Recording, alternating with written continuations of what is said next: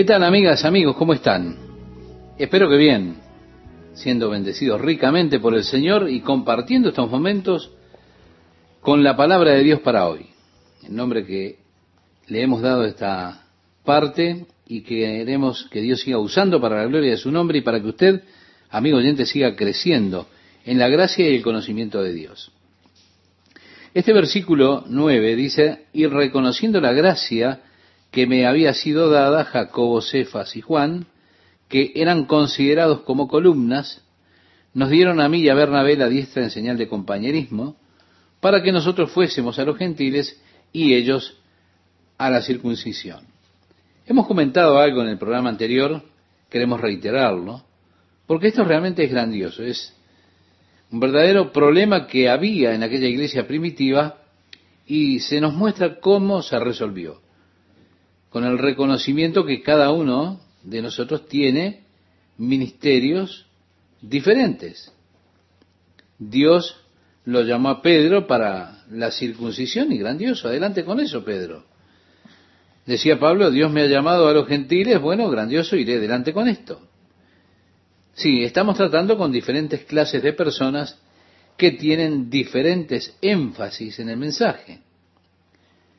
Ustedes pueden ir y tratar en lo que tiene que ver con la relación legal o la relación de la ley con Dios, nosotros desarrollaremos nuestra relación de amor con Dios por medio de la fe.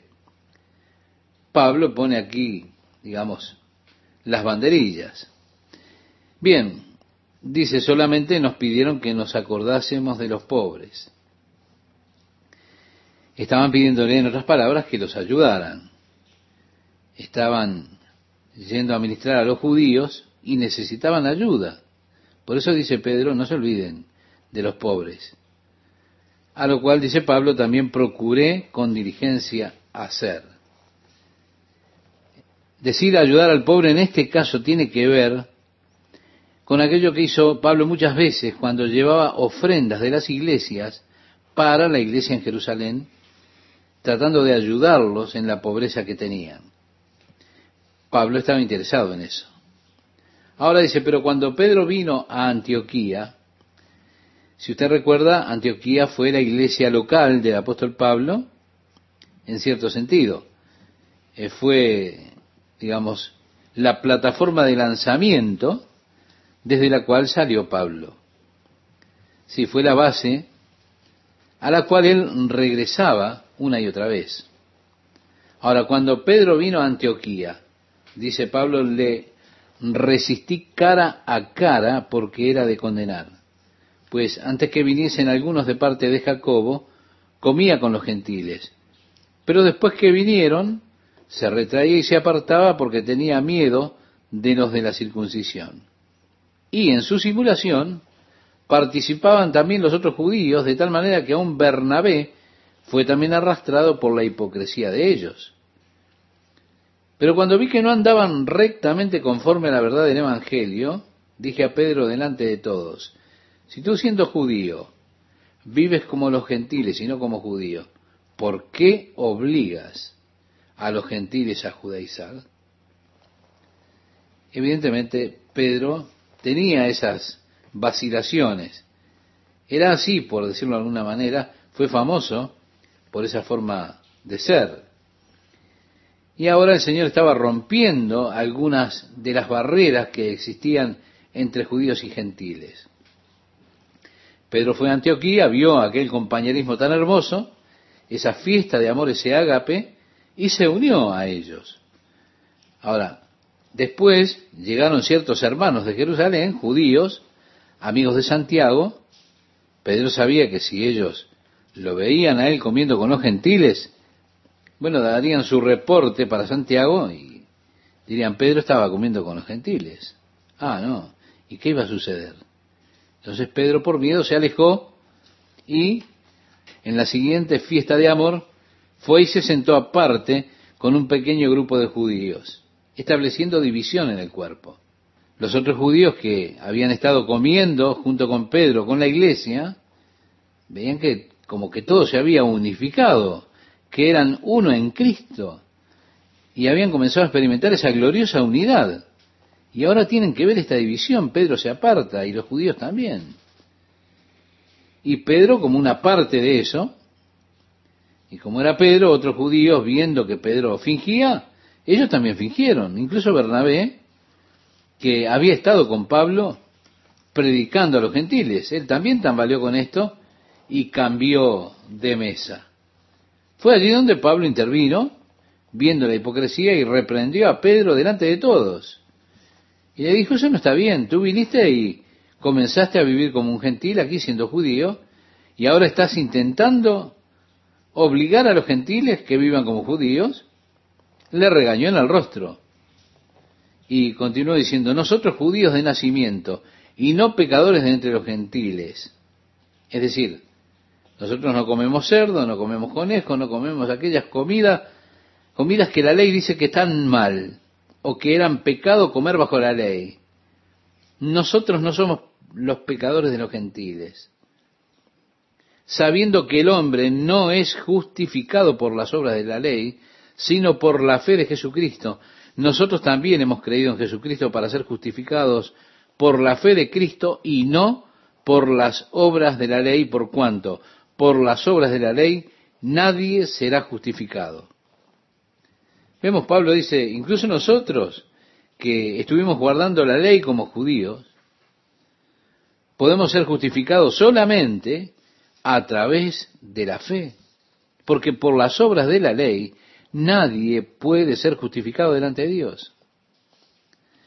Vale decir, su obediencia a la ley de Moisés no servirá para nada para salvarle a usted. Digamos que usted, sí, puede guardar la ley de Dios, esa ley escrita, tradicional, oral. Usted puede hacerlo, pero a usted no le dará la salvación de su alma eso.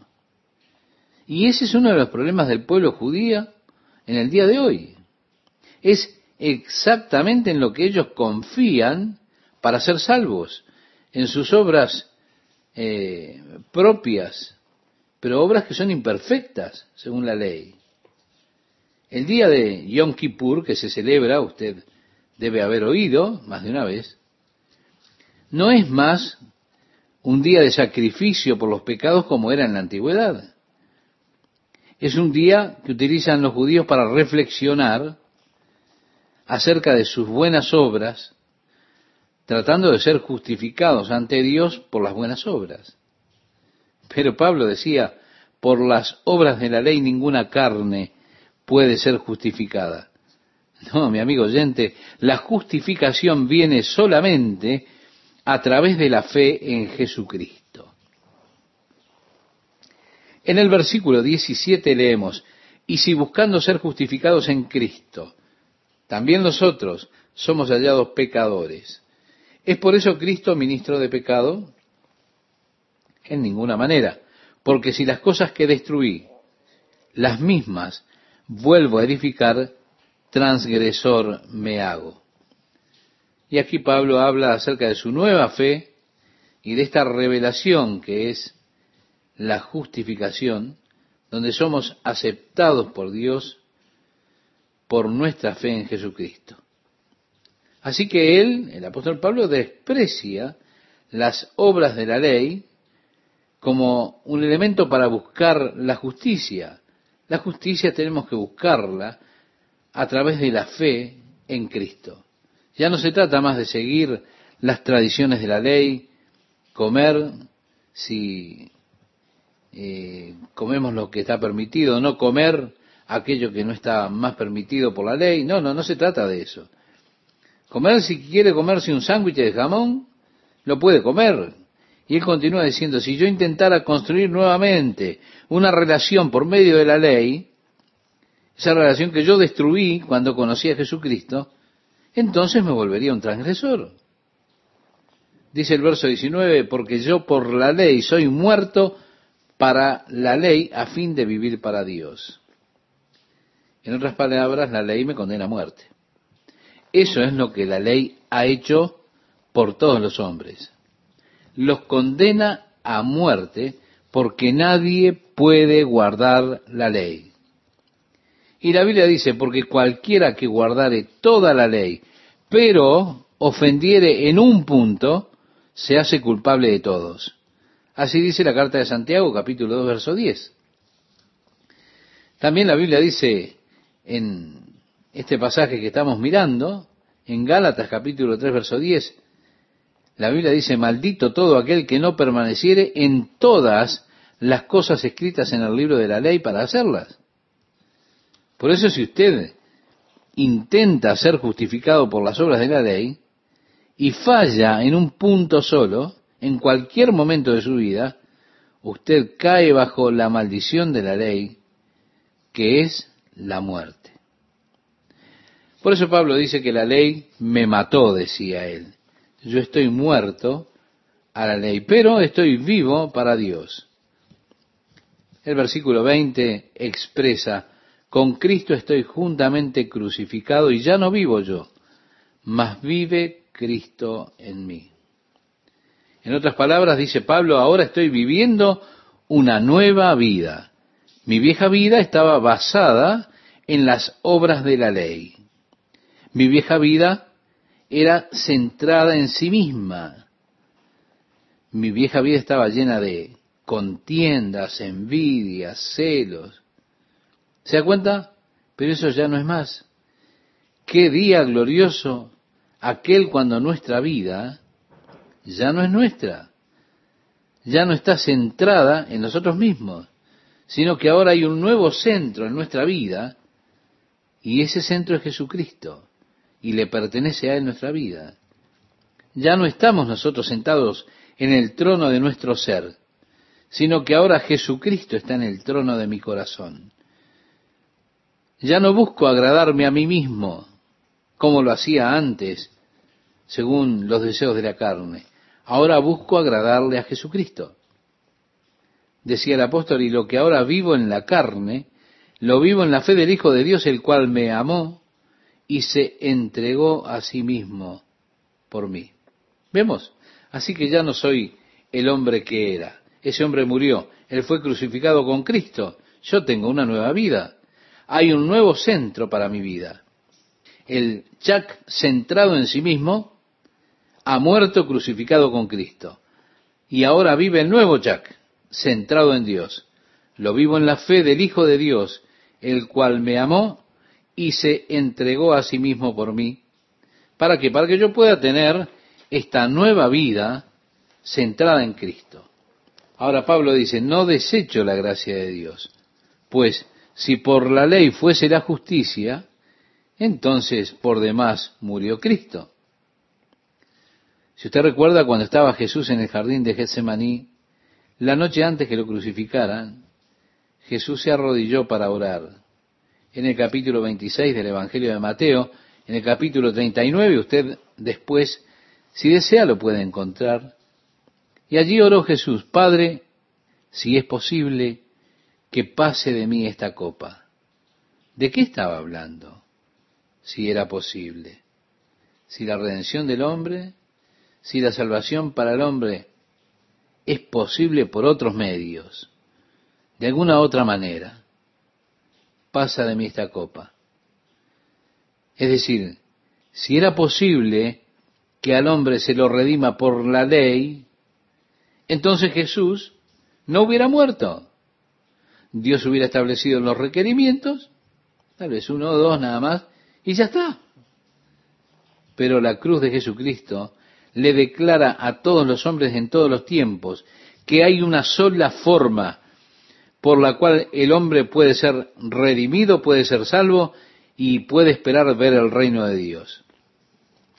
Porque si hubiese sido capaz de redimirnos mediante otra forma, a través de las obras, a través del establecimiento de ciertas reglas, requerimientos, reglamentos y demás, si Dios hubiese sido capaz de redimir al hombre por otra vía, estoy seguro que hubiera respondido a aquella oración de Jesús, que dijo, Padre mío, si es posible, pase de mí esta copa, pero no como yo quiero, sino como tú.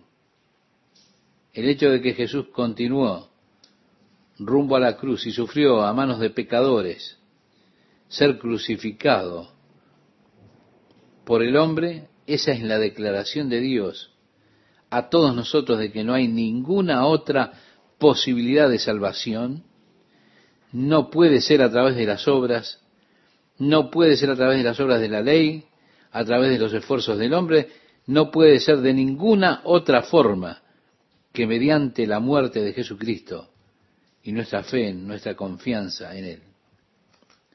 No desecho la gracia de Dios, pues si por la ley fuese la justicia, entonces por demás murió Cristo, es decir, su muerte no era necesaria. Pero la justicia no puede venir para usted por las obras de la ley. La justicia no puede venir guardando ciertas reglas.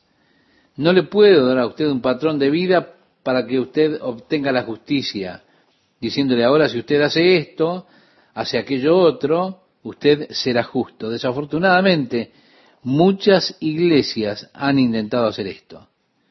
Y así establecieron estándares de santidad. Le dicen a las mujeres qué clase de ropa tienen que usar, cuál es justa y cuál es injusta les dicen qué clase de joyas pueden usar y cuáles no. Le dicen cómo se puede arreglar el cabello para mantenerse justa y cuál es la forma injusta. Resulta interesante que ellos no dicen mucho acerca de los hombres que visten bastante ostentosos como regla general, pero tienen mucho para decirle a las mujeres. Por supuesto, los hombres no pueden vestir oro y ellos están intentando, realmente creen que están siendo más justos. Ellos miran y dicen, oh, miren eso, aquel tiene un reloj de oro y un anillo de oro, qué vergüenza. ¿Cómo puede ser un pastor? ¿Cómo puede proclamar el Evangelio de Jesucristo? Tiene un anillo de oro, es terrible. Y así entonces me juzgan por llevar un anillo de oro.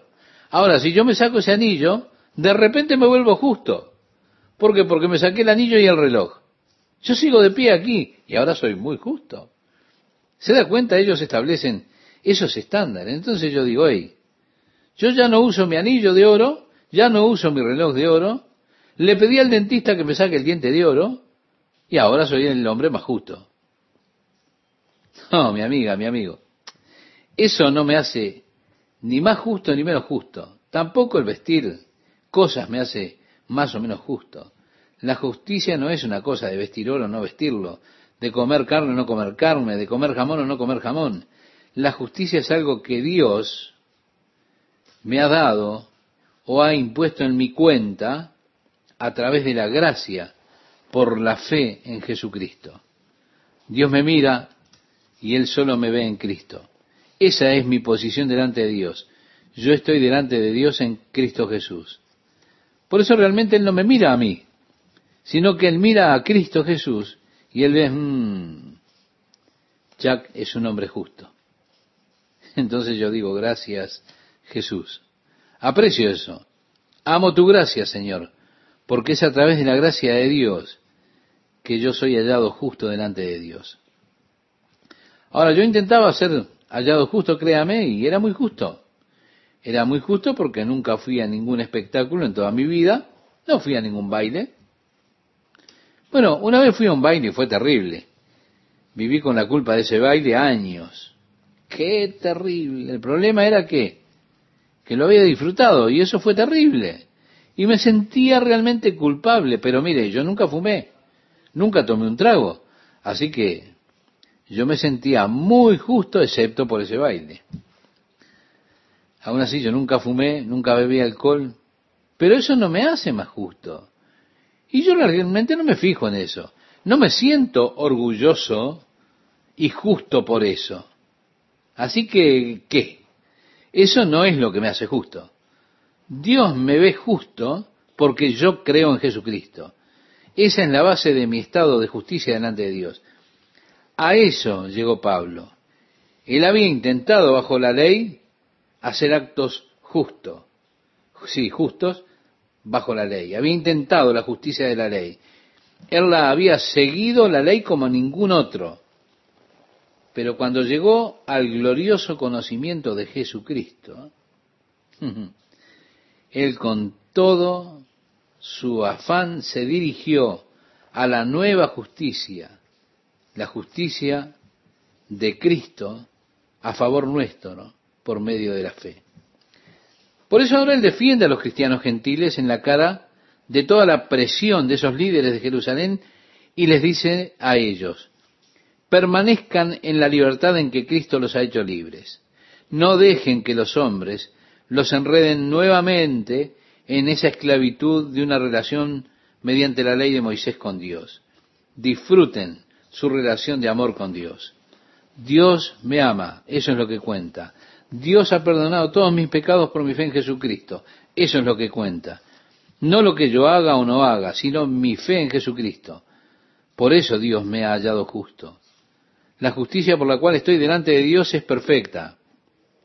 No le puedo añadir ni quitar nada a eso. Mi intento de añadir algo a eso, lo único que hace es alejarme de eso porque entonces vuelvo a mirarme a mí mismo en lugar de mirar a Jesús. Y en cualquier momento en que me miro a mí mismo, me encuentro en problemas.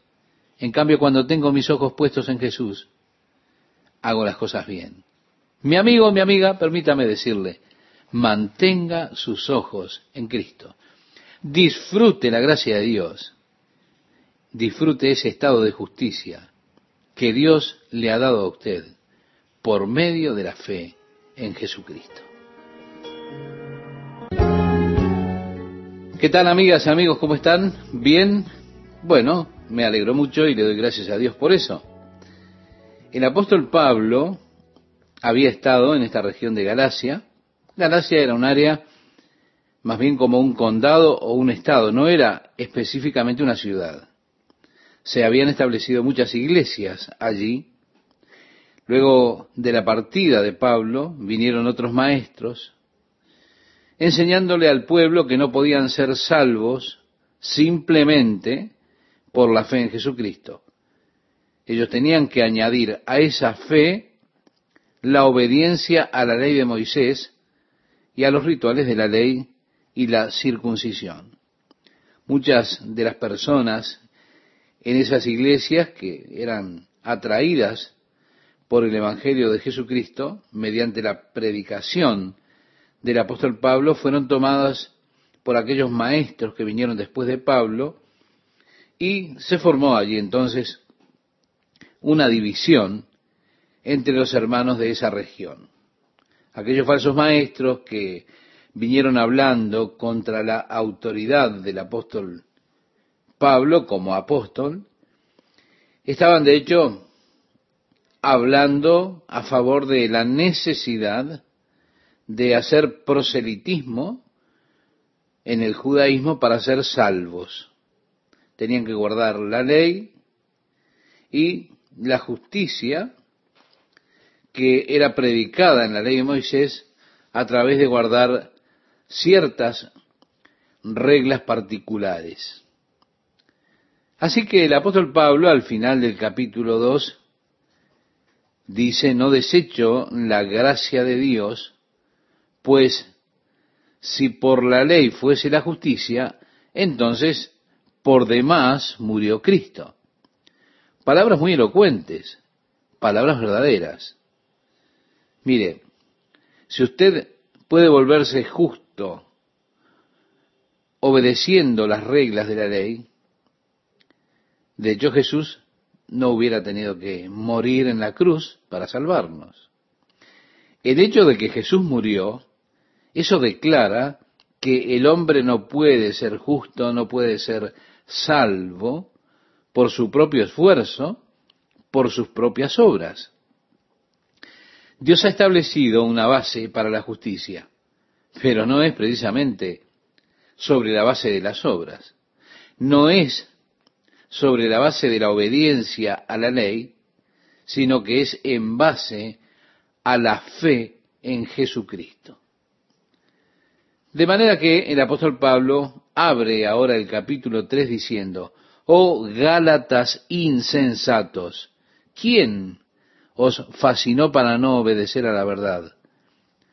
A vosotros ante cuyos ojos Jesucristo fue ya presentado claramente entre vosotros como crucificado. Esto solo quiero saber de vosotros. ¿Recibisteis el Espíritu por las obras de la ley o por el oír con fe. ¿Tan necios sois? Habiendo comenzado por el Espíritu, ahora vais a acabar por la carne. Vemos el apóstol Pablo los lleva al comienzo, al principio de su salvación.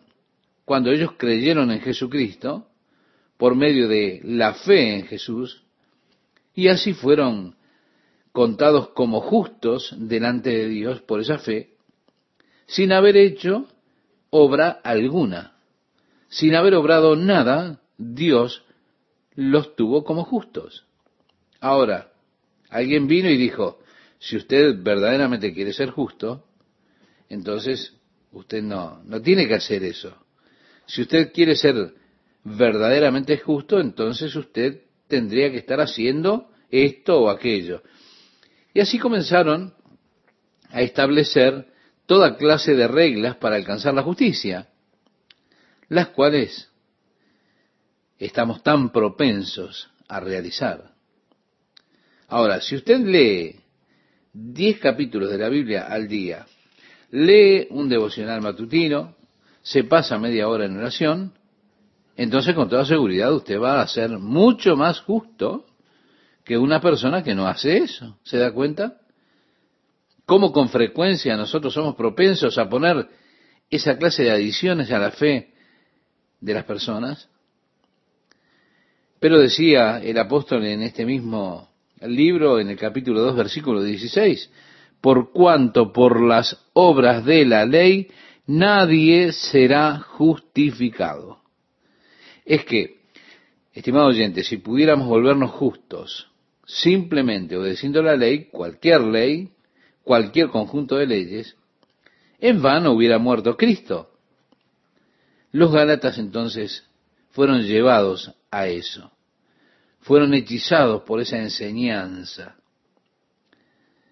Parece que aparecía a los ojos de ellos como algo sano y razonable. Pero el argumento de Pablo es interesante. Han recibido el Espíritu por las obras de la ley o por oír con fe? Es una pregunta retórica. ¿Por qué? La respuesta obvia es que ellos recibieron el Espíritu por fe. Ahora, esta epístola, esta carta a los Gálatas, es extremadamente importante, porque aún al presente hay una gran tendencia a dirigirse a las obras como base de nuestra relación con Dios. Y esa base siempre es peligrosa para relacionarnos con Dios, porque nuestras obras no siempre son aprobadas, mire, aún por nosotros mismos. Yo cuando era un niño crecí en una iglesia pentecostal, deseando piadosamente la plenitud del Espíritu Santo en mi vida. Yo pasé muchas noches en lo que daban en llamar reuniones para aguardar. Es decir, aguardar lo que llamaban el bautismo del Espíritu Santo. En esas iglesias que yo crecí, también había con frecuencia lo que llamaban reuniones de testimonio. Frecuentemente, valga la redundancia, en las noches alguien por allí decía, ¿tiene alguno un testimonio esta noche para alabar al Señor? Con frecuencia había una parte en estas reuniones que se dejaba para esos testimonios personales, las personas se levantaban, testificaban de la bondad de Dios, de la gracia de Dios, sus bendiciones, de los problemas muchas veces. Pero mucho de mi teología fue formada en esas reuniones de testimonio.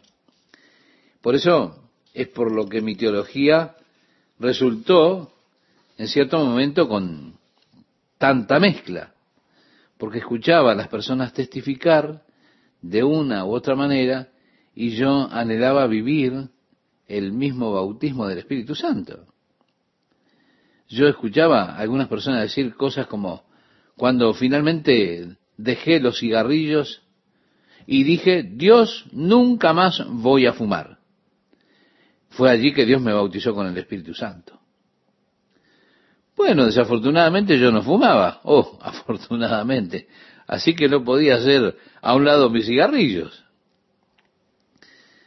Había, aunque no confesamente declarado, una insinuación a que el bautismo del Espíritu Santo venía de alguna forma como recompensa cuando usted alcanzaba cierto grado de consagración, cierto grado de santidad.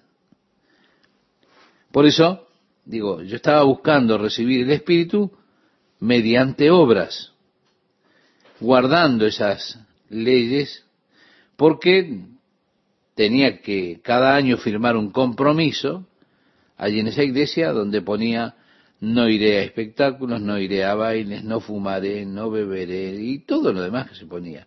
Todos los años firmaba ese compromiso. Cada año, después de haberlo firmado, yo trataba inmediatamente de recibir el Espíritu Santo. ¿Por qué? Y porque había firmado el compromiso. Yo había dicho, Señor, mira que ahora voy a ser bueno. ¿eh? Y yo lidiaba con esto, porque no podía entender por qué esperaba tantos años y Dios nunca me llenaba con el Espíritu Santo. Bueno, finalmente yo recibí el Espíritu Santo, el poder del Espíritu Santo en mi vida, y fue cuando un día por fe dije, Señor, necesito recibirte. Dejé a un lado todo concepto de mi santidad o porque no fumaba o porque no bebía, porque yo tenía un problema real, porque un amigo mío que fumaba, bueno, él lo recibió y yo no pensaba que Dios fuese justo, porque yo sabía que yo era más justo que esa persona. Ahora, cuando recibí el poder del Espíritu Santo en mi vida, fue por fe. Por eso Pablo pregunta, ¿recibisteis el Espíritu por las obras de la ley o por el oír con fe? Y de allí que decía la respuesta es obvia. Ustedes recibieron el Espíritu Santo por la fe. Esto es un don de Dios. No se trata de que lo merecemos. Ustedes no pueden ser dignos de ello. Bueno, de esto se trataba, allí estaba el contexto de aguardar. Era un proceso de limpieza para volvernos dignos y uno se preguntaba, ¿mi cuerpo es digno para ser templo del Espíritu Santo? Pero jamás. No hay modo que yo pueda ser digno. No, yo recibí el Espíritu Santo al oír con fe. Ahora, viene la otra pregunta. Habiendo comenzado por el Espíritu, ¿ahora vais a acabar por la carne? Allí es donde ustedes comenzaron, comenzaron por el Espíritu. Y ahora se quieren perfeccionar por la carne. ¿Van a mejorar la obra de Dios en su vida? ¿Cuántas veces se trata de mejorar nuestra justicia por las obras? Por obediencia, prometiéndole a Dios, haciendo pactos con Dios, diciéndole, ahora Dios prometo esta semana que voy a orar plenamente una hora cada día. Te prometo, Señor, que sí. ¿eh? Ahora, Señor, en base a esa promesa, lo que quiero es que tú me bendigas. ¿Se da cuenta? Porque después de todo, habré de ser justo al final de esta semana, habiendo orado una hora cada día habiendo comenzado por el Espíritu, con frecuencia buscamos perfeccionarnos por la carne, por nuestros esfuerzos carnales. Y Pablo por eso está reprendiendo a los Gálatas porque tenían este falso concepto. Tantas cosas habéis padecido en vano, si es que realmente fue en vano. Aquel pues que os suministra el Espíritu y hace maravillas entre vosotros, ¿lo hace por las obras de la ley o por el oír con fe? preguntaba el apóstol. Y esto nuevamente crea algunos problemas en muchas ocasiones, porque están aquellos que andan por ahí con lo que llaman ministerio de milagros. ¿Entiende? Aquellos que dicen, venga y vea milagros. Y eso ha creado un problema porque muchos de esos evangelistas tienen profundos problemas personales. Con todo se paran frente a un número importante de personas y parece que hay milagros en sus ministerios. Conocí a un personaje que inclusive abrió el rancho Valle de Milagros, allí en Arizona. Murió de alcoholismo agudo en San Francisco. Con todo, él se paraba delante del pueblo y allí habían milagros que las personas testificaban como resultado de sus oraciones y de sus servicios allí. Ahora, usted tiene que ver, esto parece ser totalmente inconsistente para nosotros. Una persona que tiene esa clase de poder de Dios. Bueno, usted pensará que vive una vida muy dedicada, consagrada, santa, una vida justa. Que eso era el testimonio de Dios, digamos, de la santidad de esa persona, de su justicia. Porque de algún modo pensamos que se relaciona con la santidad y la justicia o la obediencia. Y bueno, que hay una línea fina entre el compromiso a Dios y lo que hace después en su ministerio. Pero no es así. Dios no nos recompensa por nuestras obras, por nuestros esfuerzos, por nuestra piedad. Lo que Dios me dé, Él me lo da en base a que creo en su gracia. Y hay hombres que habían aprendido a creer en la gracia de Dios no mirándose a ellos mismos, sus debilidades, sus fallas o lo que sea. Ellos aprendieron cómo inspirar a las personas para mirar a Dios por la fe. Porque Dios honra la fe de las personas que han venido a Dios para recibirlo. Cualquier obra que Dios ha hecho en mi vida ha sido por creer con fe en Jesucristo, en la gracia de Dios. Ahora, cuando usted verdaderamente asimila esta verdad, entonces usted puede comenzar a esperar que Dios le bendiga. Aunque usted sepa que usted no merece las bendiciones de Dios, porque no estamos viviendo de manera que lo merezcamos. Ahora, si obtenemos lo que merecemos, podríamos decir, estaría frito justo en este momento. Pero Él no nos recompensa en base a nuestras obras, a nuestras bondades o iniquidades, sino que, como la altura de los cielos sobre la tierra, decía el Salmo 103, versículo 11, engrandeció su misericordia sobre los que le temen. Y yo me apoyo en la gracia de Dios, camino por la gracia de Dios. Ahora, tampoco significa eso que puedo salir, se da cuenta, y vivir cualquier clase de vida en los deseos de la carne. No, no, no, no, no, no, no. El amor de Cristo me constriñe a caminar una vida agradable delante de Dios. Cuando uso eso como criterio para mi actividad, hallo que vivo una vida más estricta que cuando trato o uso bien y mal como la base de mi actividad particular. Ahora podemos preguntarnos, ¿es correcto hacer esto? ¿Está bien? ¿Está mal hacerlo? Yo con frecuencia escucho esto. Pero esa no debería ser la consideración. La consideración siempre debiera ser, ¿estoy agradando a Dios con lo que hago? Así que mientras vivo agradando a Dios, con todo no me miro a mí mismo, a mis imperfecciones, como base para recibir la bendición de Dios. O si ocurre que tengo un buen día, y he sido especialmente benevolente, he hecho buenas acciones. Yo no tengo que mirar eso como la base para recibir la bendición de Dios. No es el momento de decir, bueno, Dios, ¿viste esto que hice? ¿No? ¿Te diste cuenta? Señor, ¿no lo hice bien? ¿No piensa, Señor, que merezco un poquito de crédito especial por esto? ¿No puedes hacer esto por mí? Porque mira lo que hice por ti. No, no, Dios no me recompensa por buenos esfuerzos o buenas actuaciones. Dios me bendice porque me ama. Y Él me ama simplemente porque confío en Él. Él ama eso. Ama cuando busco agradarle a Él. Aún eso no es la base por lo cual Dios me bendice. La base por la cual Dios me bendice es el amor que me tiene y la gracia de Dios para conmigo.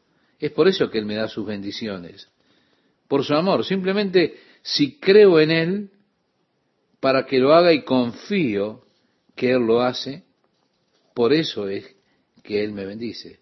Ahora, si usted viene a Dios sobre la base de su justicia, entonces usted ha de quedarse muy corto en cuanto a lo que Dios quiere hacer en su vida. Usted habrá de estar robándose a usted mismo muchas de las bendiciones que Dios le quiere dar. Si usted viene simplemente sobre la base del amor de Dios y la gracia de Dios sobre usted, entonces usted estará en el lugar correcto. Al creer y confiar en Dios para que bendiga su vida, aun cuando sabemos que no lo merecemos. Como dijo Jacob, menor soy que todas las misericordias. En el libro de Génesis capítulo 32, verso 10, lo puede buscar después y leerlo. No, no es mi dignidad la que cuenta. Jacob era un sinvergüenza. Con todo, Dios lo bendijo abundantemente y él lo sabía. Él era un engañador, era un cómplice, un manipulador. Y cuando miró las bendiciones de Dios, allí dijo, Señor, no soy digno de tus misericordias, con las que me has bendecido. Qué placer estar con ustedes nuevamente, amigas y amigos, compartiendo la palabra de Dios para hoy. El versículo 5 de este capítulo 3 nos dice, aquel pues que os suministra el Espíritu y hace maravillas entre vosotros, ¿lo hace por las obras de la ley o por el oír con fe? Es que cualquier obra que Dios haya hecho en mi vida o quiera hacer en mi vida, será por creer, porque puse la fe en Jesucristo, en la gracia de Dios. Ahora, cuando usted puede verdaderamente asumir esta verdad, entonces usted podrá comenzar a esperar que Dios le bendiga, aunque se dé cuenta que usted no merece las bendiciones de Dios. Es que sí, mi amigo, Dios no nos recompensa por nuestros buenos esfuerzos, por nuestras buenas actuaciones. Dios nos bendice porque nos ama. Y Él ama simplemente que confiemos en Él. Él ama cuando buscamos agradarle a Él. Aún esto no es la base por lo cual Dios me da lo que Él me da. La base por la cual Él me bendice es el amor a Dios y la gracia de Dios obrando en nosotros. Es por eso que nos da sus bendiciones. Su amor cuando simplemente creo en Él, que Él ha de hacerlo porque me ama y confío que ha de hacerlo porque me ama, es lo que produce que Dios me bendiga. Ahora, si usted busca a Dios sobre la base de su justicia propia, usted se ha de quedar lejos de los propósitos de Dios, de lo que Dios quiere hacer en su vida. Usted se robará a usted mismo muchas de las ricas y grandes bendiciones que Dios le quiere dar.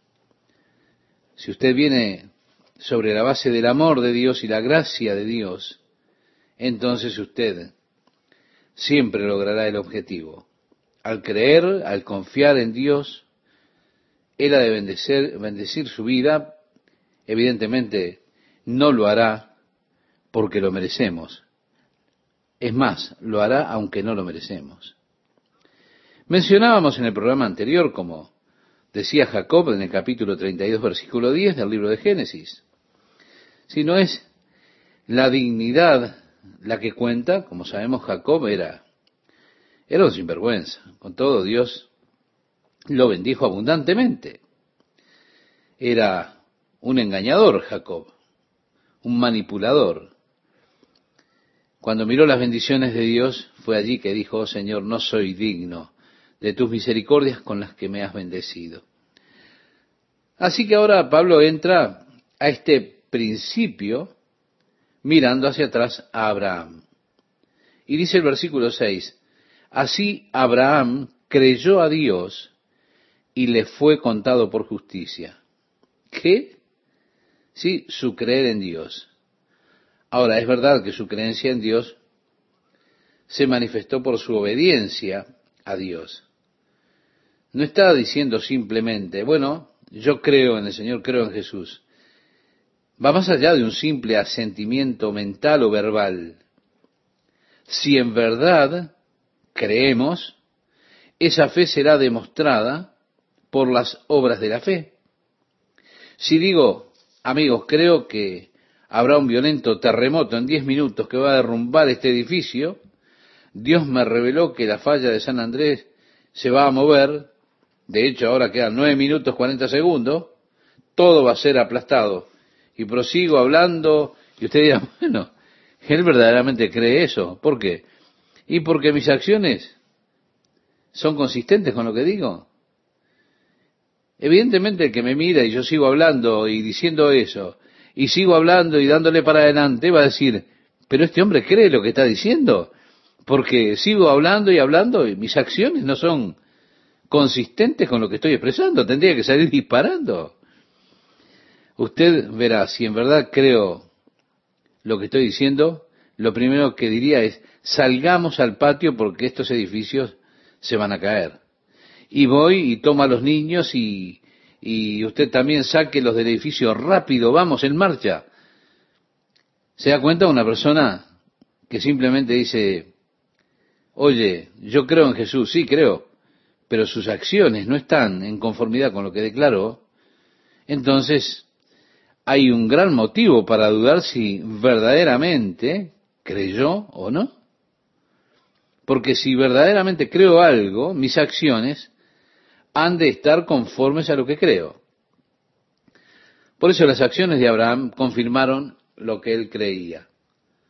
Sus acciones o sus obras fueron hechas sobre la base de lo que él creía.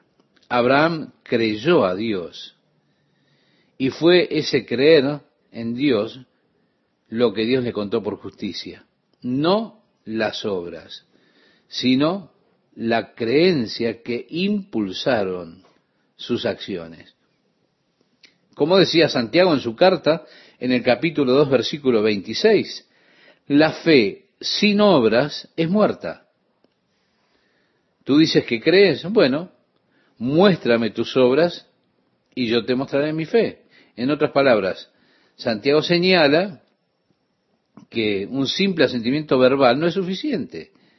Tiene que ser demostrado por las obras de la fe.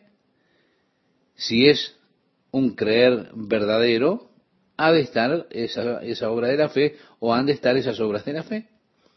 Dios no mira, evidentemente, las obras. Él mira la fe que impulsa esas acciones. Reitero, Abraham, la fe de Abraham fue lo que Dios le contó por justicia. Luego dice el apóstol, sabed, por tanto, que los que son de fe, estos son hijos de Abraham. Vale decir, Abraham era el padre no de una raza física, sino de una raza espiritual. Las promesas que fueron hechas a Abraham no fueron para la, simiente física, sino para la simiente espiritual. Así que Pablo señala pronto que nosotros, como hijos de Abraham, que es el padre de los que creen, por nuestro creer, entonces nos hemos vuelto hijos de Abraham por medio de esa fe que hemos puesto en Jesucristo. Por lo tanto, el pacto que Dios hizo con Abraham se ha vuelto también un pacto con usted usted se ha transformado en hijo de Abraham, porque Él es el Padre de los que creen. Por eso usted puede ser un descendiente físico de Abraham, pero si usted no cree, usted no es verdaderamente un descendiente de Abraham en el sentido espiritual. El versículo 8 y el versículo 9 leemos, y la escritura, previendo que Dios había de justificar por la fe a los gentiles, dio de antemano la buena nueva a Abraham, diciendo, en ti serán benditas todas las naciones. De modo que los de la fe son bendecidos con el creyente Abraham. Vemos la promesa de Dios a Abraham, previendo que los gentiles, es decir, aquellos que no son judíos, serían justificados por medio de la fe. Y así le prometió a él esa bendición, de la cual usted, estimado amigo, estimada amiga, si es creyente, se ha vuelto partícipe también. Ahora, los que estuvieron listos para volver a la ley, los que estuvieron prontos para mirar la ley de Moisés como base para justificarse delante de Dios.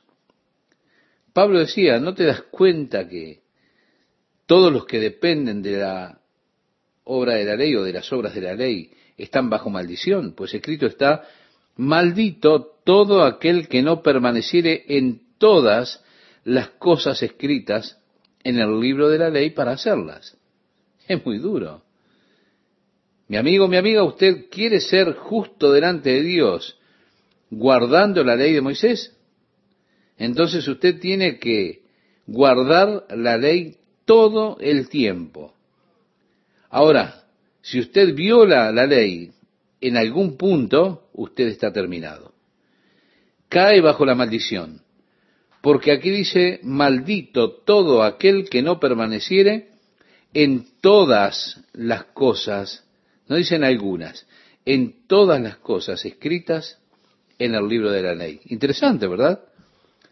Santiago dijo que, porque cualquiera que guardare toda la ley, pero ofendiere en un punto, se hace culpable de todos. Lo decía en su carta en el capítulo 2, verso 10. Así que si usted quiere ser justo delante de Dios por sus obras, o usted es perfecto o está liquidado. Si usted no es perfecto, entonces mejor escuche el Evangelio de la gracia de Dios por medio de la fe en Jesucristo, porque eso es lo que usted necesita. El versículo 11 nos dice, y que por la ley ninguno se justifica para con Dios, es evidente, porque dice la Biblia, el justo por la fe vivirá.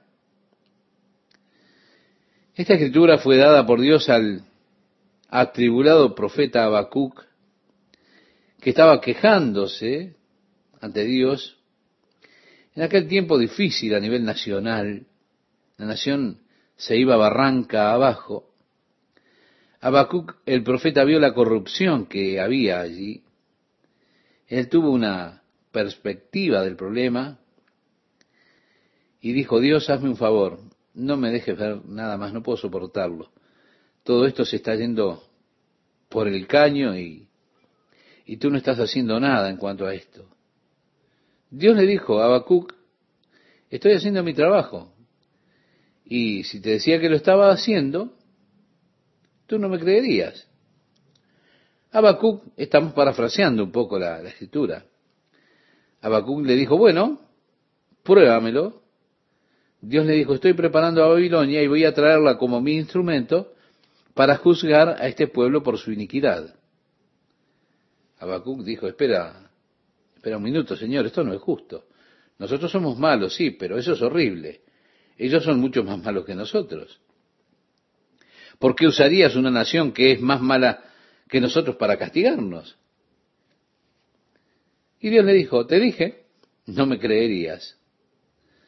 Así que el profeta Habacuc dijo, bueno, Señor, no sé qué hacer me voy a sentar en la torre, voy a esperar en ti y voy a ver qué es lo que vas a hacer. Así que Habacuc se fue a la torre, se sentó allí simplemente para esperar en Dios. Mientras él estaba sentado allí, vino la palabra del Señor a Habacuc, el profeta, diciéndole a Habacuc, el justo vivirá por la fe. Es decir, créeme. Simplemente cree en mí las cosas han de ponerse duras, Habacuc. La nación irá en cautiverio, pero créeme, confía en mí, el justo vivirá por la fe. El apóstol Pablo nuevamente aquí cita esta fantástica declaración de Dios acerca del justo, los que son justificados por la fe. Esto es porque es porque la ley no puede justificar a nadie, no puede hacer justo a ningún hombre.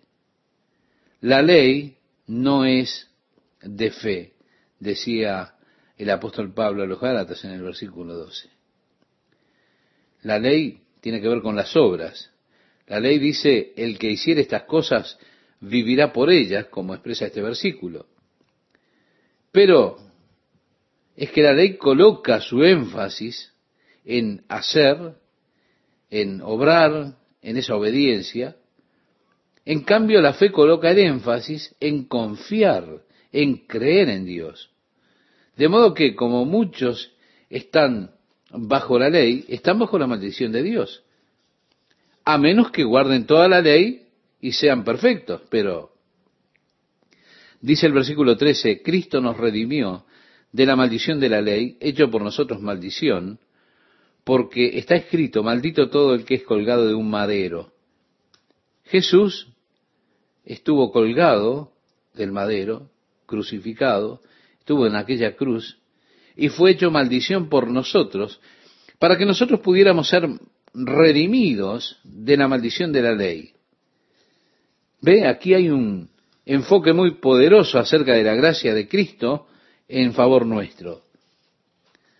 Decía el apóstol escribiéndole a los Corintios en su segunda carta en el capítulo 8 versículo 9, porque ya sabéis la gracia de nuestro Señor Jesucristo, que por amor de vosotros se hizo pobre siendo rico, para que vosotros con su pobreza fueseis enriquecidos.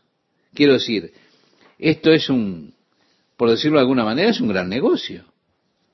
Aquí vemos a Jesús, Él es rico, pero por causa de usted, por causa de los pecadores, por causa de nosotros, se despojó de todo a Él mismo, se hizo pobre para que por su pobreza pudiésemos ahora nosotros conocer las tremendas riquezas del amor y de la gracia de Dios. Decía también en esa carta en el capítulo 5, versículo 21, hablando a los Corintios, al que no conoció pecado, por nosotros lo hizo pecado, para que nosotros fuésemos hechos justicia de Dios en él. Así que mi amigo, mi amiga, Él nos redimió de la maldición de la ley, porque Él se volvió maldición por nosotros, siendo colgado en la cruz. El versículo 14 de Gálatas capítulo 3 dice, para que en Cristo Jesús la bendición de Abraham alcanzase a los gentiles, a fin de que por la fe recibiésemos la promesa del Espíritu.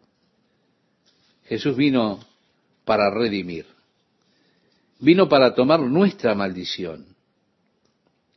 Pero esto aparece nuevamente como algo negativo. Positivo es que usted pueda recibir las bendiciones que Dios le prometió a Abraham, la promesa del Espíritu, por medio de la fe. Decía el apóstol en el verso 15, hermanos, hablo en términos humanos. Un pacto, aunque sea de hombre, una vez ratificado, nadie lo invalida ni le añade. Dios hizo el pacto con Abraham. Es una bendición. Cuando le dijo en el capítulo 22 del libro de Génesis, versículo 17, de cierto te bendeciré. ¿Ve? Es una bendición. Dios le dio esa promesa de su bendición sobre los hijos de Abraham. Ahora, como decíamos, usted es un hijo de Abraham por medio de la fe. ¿Por qué? Porque Él es el Padre de todos los que creen. Así que las promesas de Dios son para usted cuando dijo Dios, de cierto te bendeciré y multiplicaré. He ahí la promesa de Dios, su bendición para usted por medio de la fe. Y Jesús abrió la puerta para que usted pudiese recibir esas bendiciones que Dios le prometió a Abraham. Ahora usted, por su fe en Jesucristo, entra en este pacto también. Bien, un pacto, aunque Dios lo hizo con el hombre, una vez que Dios confirmó ese pacto, no existe ningún hombre que pueda quitar el pacto ni pueda añadir a ese pacto. De modo que ahora dice el apóstol Pablo en el versículo 16, ahora bien, a Abraham fueron hechas las promesas y a su simiente. No dice y a las simientes, como si hablase de muchos, sino como de uno, y a tu simiente, la cual es Cristo. Entonces cuando Dios le dijo, y de tu simiente bendeciré todas las familias de la tierra, él no estaba simplemente diciendo que el mundo sería bendecido a través de la nación judía, no, no. Él estaba diciendo que el mundo sería bendecido por medio de Jesucristo, su simiente en términos singular. Era una referencia directa a Jesucristo, a su obra de redención, por la cual él lograría esta bendición para el hombre. A través de Jesucristo tenemos las bendiciones de Dios que vienen sobre todas las naciones del mundo. Los judíos con frecuencia interpretan mal esta promesa a Abraham pensando que ellos son los benefactores de las bendiciones de Dios. Y no es así. Es a través de la simiente en singular que es Jesucristo, y esas bendiciones habrían de llegar para los gentiles, es decir, a todo el mundo. Esto pues digo, continúa hablando el apóstol Pablo, estimado oyente, recuerde, si Dios hizo un pacto, nadie puede ni añadir ni quitar de él. Esto pues digo, el pacto previamente ratificado por Dios para con Cristo, la ley que vino 430 años después, no lo abroga para invalidar la promesa. Y así, la palabra vino, pronunció sobre el hombre una maldición, como leíamos, maldito el que sigue no en la ley para hacer conforme a lo que en ella está escrito, la ley vino y condenó al hombre a morir. Pero escuche, Dios prometió, bendición. Bendiciendo te bendeciré, le decía Abraham. Su bendición fue sobre la simiente de Abraham para los que creyeran. Es decir, sobre sus descendientes o sobre los que habrían de seguirle en esa fe. Así que la ley no puede, en verdad, quitar las bendiciones que Dios le prometió a usted o su falla a la obediencia a la ley no puede destruir o anular el pacto que Dios ha hecho con usted. O que Dios nos ayude a ver esto, porque habrá de hacer que su vida se vuelva tan rica y llena con las bendiciones de Dios que lo ha de abrumar. Mi vida se ha vuelto tan bendecida por Dios, habiendo sido traída por el Espíritu al entendimiento de la base de las bendiciones de Dios sobre mí, y que esas bendiciones son todas por su gracia y su amor por mí, y no por mis obras.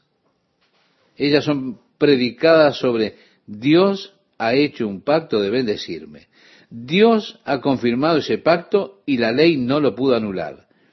Cuando creí en Jesucristo me volví un hijo de Dios, pero también un hijo de Abraham por medio de la fe. Por lo tanto, el pacto que Dios hizo con los hijos de Abraham se vuelve el pacto que Dios hizo conmigo. ¿Se da cuenta, estimado oyente? El pacto de Dios fue de bendiciones totales. La ley no lo puede quitar. La ley no puede añadirle nada. Esa ley que vino 430 años más tarde, porque una vez que el pacto fue confirmado, ya no se le puede añadir ni anular no puede ser anulado el pacto de Dios, el pacto de bendiciones para nosotros, por más que hayamos fallado en guardar la ley de Moisés.